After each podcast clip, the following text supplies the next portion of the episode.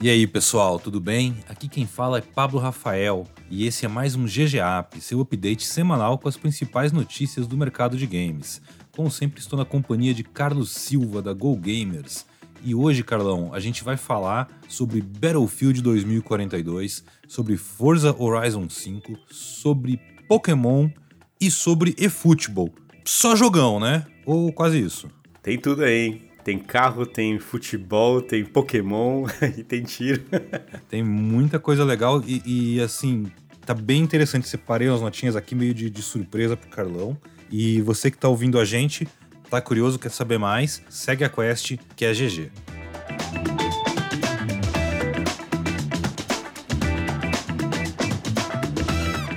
Battlefield 2042 vai ter uma homenagem a um fã brasileiro, o youtuber Leonardo Maite.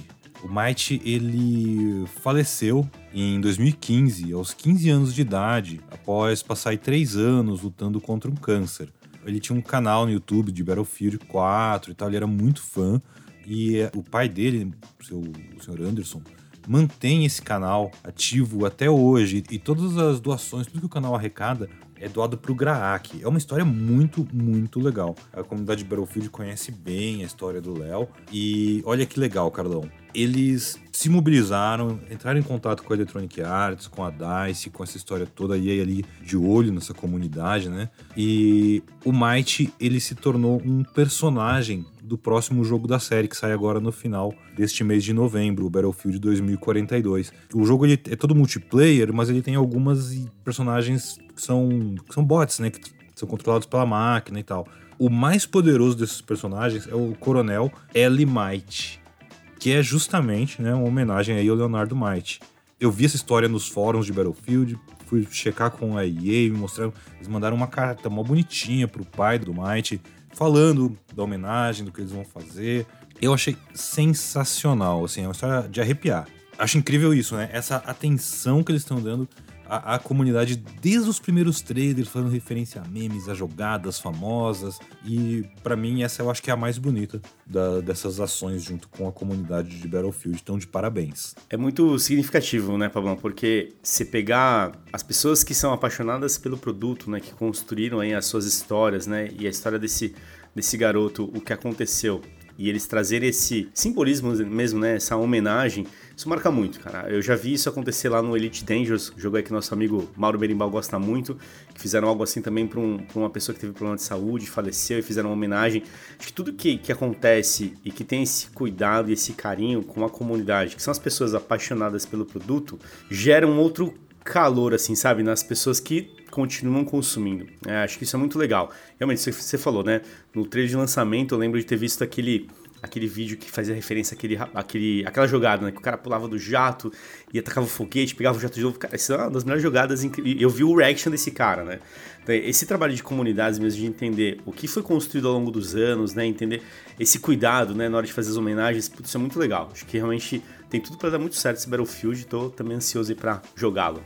Sensacional. Outro jogo que dá um calor no coração, Carlão, que se você não jogou ainda, recomendo você sair dessa call e ir jogar. é o Forza Horizon 5. Forza Horizon 5 foi lançado oficialmente aí a versão Standard, a versão Game Pass nesta semana. E na véspera aí do dia que a gente tá gravando esse podcast. E ele já é, Carlão, segundo o. Não sou eu que tô dizendo, não, é o Phil Spencer, o chefão global aí de Xbox ele já é o maior lançamento da história do Xbox Game Studios. Ou seja, o maior jogo first party que eles já lançaram. Antes do lançamento, uma semana antes, tinha saído o acesso antecipado ali para a turma que pega aquela edição premium. Que além desses cinco dias a mais de jogo, vem com todas as DLCs que vão ser lançadas futuramente, as expansões no caso, vem com alguns pacotes de carros, mil coisas legais. Antes do jogo ser lançado, já tinha um milhão de pessoas jogando. Agora, no primeiro dia, ele estava com 4 milhões e meio de jogadores. Isso em todas as plataformas, né? Xbox One, Série X, Série S e PC. E cloud, o que é mais louco ainda. Então, é muita gente. Claramente, assim, um sucesso estrondoso. Merecidíssimo. O jogo tá incrível. É o jogo mais bonito que eu joguei este ano, disparado. Enfim, Playground Games, parabéns, viu? Mereceu. É, o Forza virou uma referência nesse estilo de jogo, né? Porque já faz um tempo que o Forza tá na linha de frente quando a gente fala de jogos de corrida e tudo mais, e tem um capricho de produção muito, muito grande. Eu lembro quando eu vi o trailer de lançamento, quando eles anunciaram, na verdade, e eles falaram na produção, né, olha, teve coisa capturada aqui em 12K. Eu falei, caramba, já tem até essa possibilidade, nem sabia que existia isso. E eu joguei também, uh, joguei umas duas horas ontem e tá incrível mesmo. Visualmente, é, a intensidade do jogo, acho que o Forza ele sempre começa já na pancadaria, sabe? Me lembra muito Velozes e Furiosos, cara, avião voando, você pulando pro carro pra lá e pra cá, um monte de coisa no mapa. Enfim, tá incrível mesmo, realmente capricharam, é muito legal. Esse tour da abertura é fantástico. É realmente. muito legal, que você explora né, a, a, região, os carros e tal, e vem aquela loucura e de repente pô, você tá num mapa gigantesco com um monte de coisa para fazer e não dá nem pra discutir, né? A lista de carros que tem lá é sensacional, monstruosa. Enfim, tá incrível mesmo, vale muito a pena. Eu andei esse jogo inteiro. Eu tô. É meio absurdo. Caramba. Com, virou um problema na minha vida já. Eu tô com 35 horas de Forza Horizon 5. Nossa, nossa, eu joguei duas ainda. Eu fiz, tipo, quase tudo que o jogo tem no lançamento, assim, de Que legal. Ainda tô esperando virar as outras estações para ver o que mais vai aparecer, mas, cara, é, é um vício, assim, alucinado. Porque é muito divertido, é muito good vibes, assim, tipo, tá É, incrível, é isso incrível. que o Forza tem, né? Ele tem um clima muito festivo mesmo, que é o que eles falam, né, dentro do jogo, né? Festival Horizon e tal, e ele traz esse clima para você, então você curte mesmo o negócio, é muito legal. Pois é. E falando em festividades, eu tô terminando uma coisa na outra, tô todo ligeirinho hoje, né? Ao longo desse último ano inteiro, a Nintendo e a Pokémon Company vêm celebrando aí os 25 anos de Pokémon. Uh, a gente teve vários artistas famosos aí que gravaram músicas aí contando suas experiências com a série. Teve muitas ações bem legais. E uma me chamou muito a atenção que rolou nesta semana. A Cristais Bacará, aquela marca que faz. Não sei se é bijuteria que chama. Eu acho que não é bijuteria pelo preço. Mas. Que é de cristal, né? Eles fazem pingente, joia, brinco, colar, lustre, estatuazinhas, mil coisas assim. Uh, Cristais Macará, eles produziram uma peça que é um Pikachu, chama o Fragmento Pikachu. Ele foi desenhado, projetado aí pelo artista japonês Hiroshi Fujiwara, que também é um DJ japonês pioneiraço e tal, tanto na música eletrônica quanto no como designer de, de moda de rua. Ele já colaborou com a Nike, com a Levi's, com a Vivienne Westwood. Ele é um cara super assim desse rolê da alta moda, da vanguarda aí da, da, da, cultura eletrônica, mil coisas também. E ele fez este Pikachu de cristal bacará, chiquérrimo, lindo, fofinho. É, essa peça para colecionadores e tal custa 25 mil dólares. Eu fiquei impressionado com isso. Eu sei que é um item realmente para poucos de coleção, é uma coisa incrível, né? Mas eu não imaginava que alguém fosse fazer um Pikachu que custasse tão caro, assim. Tipo, fiquei realmente impressionado. E acho que vai esgotar, viu, Pablão? porque ah, alguém vai comprar. É, porque é, esse tipo de colecionável, e a gente sabe, já comentou algumas vezes da força da franquia do Pokémon aqui e tudo mais, que ela continua aí firme e forte aí, trazendo novos fãs, engajando quem já era fã e tudo mais e tal. E é um produto que celebra aí 25 anos, 25 mil dólares, é isso aí, mil dólares a cada ano, Olha, né, praticamente. Eu, se esperar até o de 30 anos vai sair mais caro. É bem capaz. Mas eu, eu acho fantástico, cara, esse, esse cruzamento, né? a gente fala muito em metaverso, e é interessante que o metaverso é uma via de mão dupla, né? Ele vai do nosso mundo para o mundo da realidade virtual e dos games e do mundo digital, mas ele também faz esse caminho inverso. E eu acho incrível como cada vez mais a gente vê marcas de luxo, produtos de que se não associa automaticamente com entretenimento e muito menos com entretenimento gamer, né? É, a gente teve aí Balenciaga, a gente tem a Audi, a gente tem agora é, várias marcas assim de produtos assim de um nível muito muito diferente diferenciado, né, como o pessoal gosta de falar, que percebem, não, meu, a gente. Videogame faz parte da cultura de todo mundo. Sim, e tem poder aquisitivo, né, Pablão? Se a gente pensar no público é, que consome jogos, né?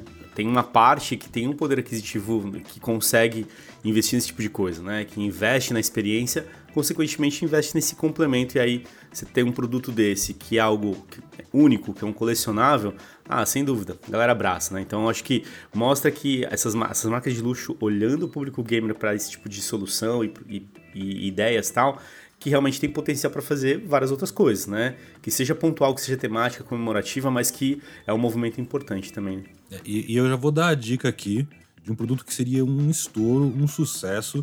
E se vocês forem fazer, pelo menos me manda uns aí para dar de presente aqui. que seria a Vivara fazer aqueles pingentinhos daquela coleção Life dela de Pokémon. Faz vários, vários Pokémonzinhos. Cara, esgota na hora. Na hora, também acho. Não precisa, não, você, eu, eu, acho que assim, você fazer produtos de alto luxo é incrível para chamar essa atenção. Mas aí você tem como fazer isso e diluir isso no mercado de massa, né? Moda é muito isso. E eu acho que, cara, seria um sucesso. Então, Vivara, se vocês fizerem aí os Pokémon inicial e uns Pikachu e tal, é, vem falar comigo depois. É isso aí, te ajuda a selecionar os, Pokémon, os Pokémons aí, né? Exato, exato. Para encerrar esse programa, é, que foi rapidinho, né? Um, uma passada aqui no que tá rolando de mais interessante, com coisas legais e não tão legais, vamos para coisa não tão legal. A Konami, no, mais, no capítulo mais recente da novela eFootball, ela adiou uh, todas as grandes atualizações que estavam previstas agora para o, esta semana agora de novembro. Uh, não aquela dos bugs, a dos bugs saiu, beleza. Mas a atualização que traria as ligas online, que traria o suporte aí para o jogo, pro jogo em versões para celular. Foi tudo adiado para 2022. Spring 2022, que não é bem agora no começo do ano, é um pouco mais para frente. É, e, e, como parte disso, inclusive, ela cancelou aquele pacote DLC lá que ela vendia de, de jogadores para o modo de ligas online é, e tá fazendo refund, né? Tá dando reembolso para quem comprou. Ou seja, o eFootball virou uma demo e por enquanto é isso, galera.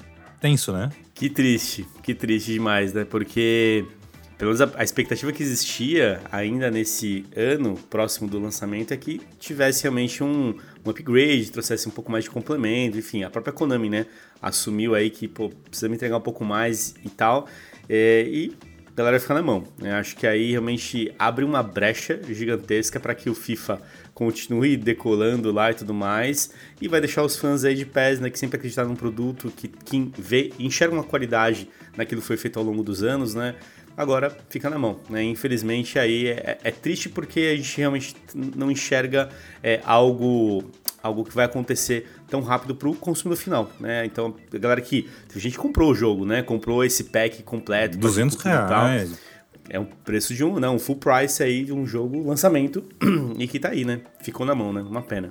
É, eu acho triste porque tanto pelo todo o histórico de Winning Eleven, né, Konami tem uma tradição nos jogos de futebol, se pá mais longa do que a, do que a Electronic Arts até. Sem dúvida, senão, sim. Se não é igual. E, e ver o produto desse jeito.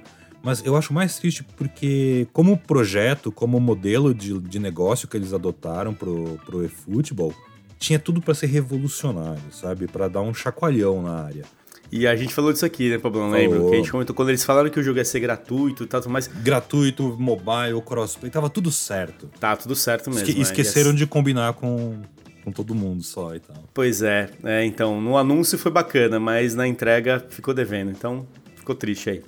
Vamos ver. Tomara que em 2022 a história, a história mude, entre no segundo tempo com o time renovado, né? Olha isso aí. Muito bom. Bom, é isso aí, pessoal. Obrigado por você que nos acompanha aqui em todo o GGAP e também no GGCast e no GoGamers.gg. Fica ligado lá no nosso site, muitas novidades sobre o mercado de games, sobre a pesquisa Game Brasil. É isso aí, valeu, até a próxima. Tchau.